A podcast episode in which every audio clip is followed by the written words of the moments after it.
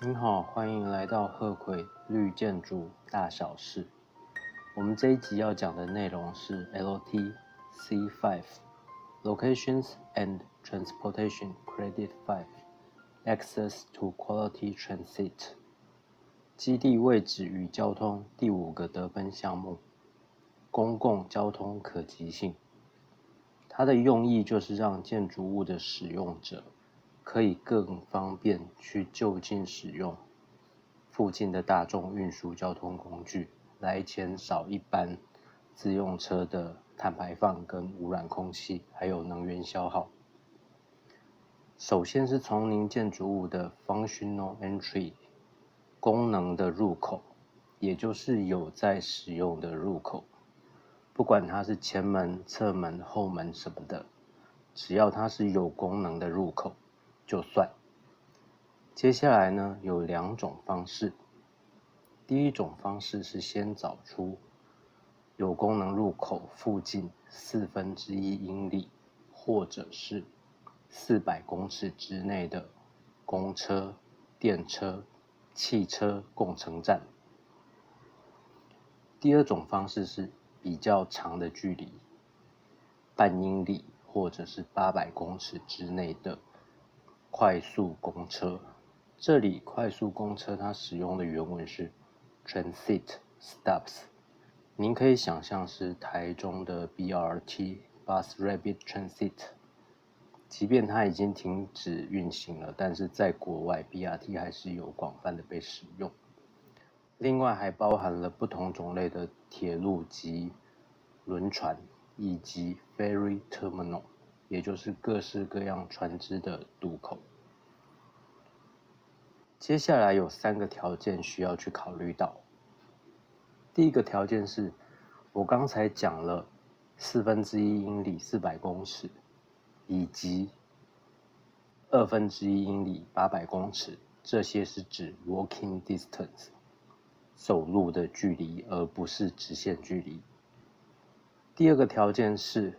您这些可以搭乘的交通工具停靠站，它必须是已经存在的，或者是计划好的。所谓计划好的意思是指已经有预定、有拨款预算，然后在您的建筑物取得 Certificate of Occupancy 使用执照的时候，已经在施工了。而且可以在取得使用执照的两年之内，它可以开始提供载客服务，这样才算数。至于第三个条件是，需要去计算它最少的班次载客班次，然后再来比对表格。Podcast 比较难去。显现一个表格，不过我认为我还是可以用说明的方式讲一些数字给您，大概有个概念。这里就回头讲一下我刚讲的两种，复习一下。第一种就是功能性入口附近四分之一英里、四百公尺之内的公车、电车、汽车共乘站。假设你在平日，也就是周一到周五。提供七十二个班次，weekend 周末四十个班次，这样您就可以申请一分。如果是高一点，就是平日一百四十四个班次，周末一百零八个班次，您就可以取得三分。接下来呢，平日三百六十个班次，周末两百一十六个班次。就可以再取得更多的分数，但是这里又更复杂了。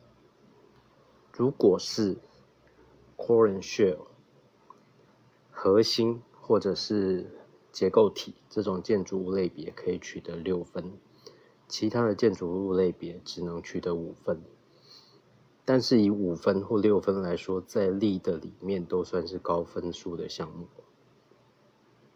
好，接下来我来说一下第二种。的方式就是半英里八百公尺之内的快速公车、铁路跟轮船各式各样船只的渡口，它的表格又不一样，也说出来给各位参考。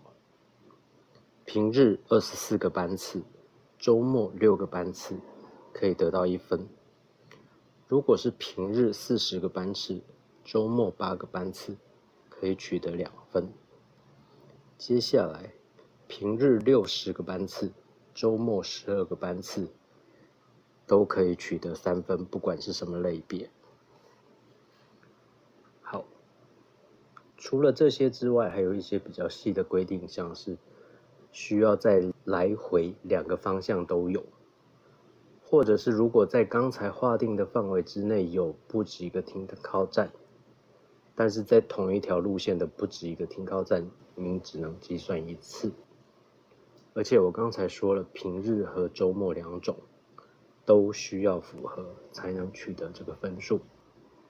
至于我刚才提到的载客量，如果您可以达到最高值的两倍。就可以申请一个 EP Exemplary Performance 的分数。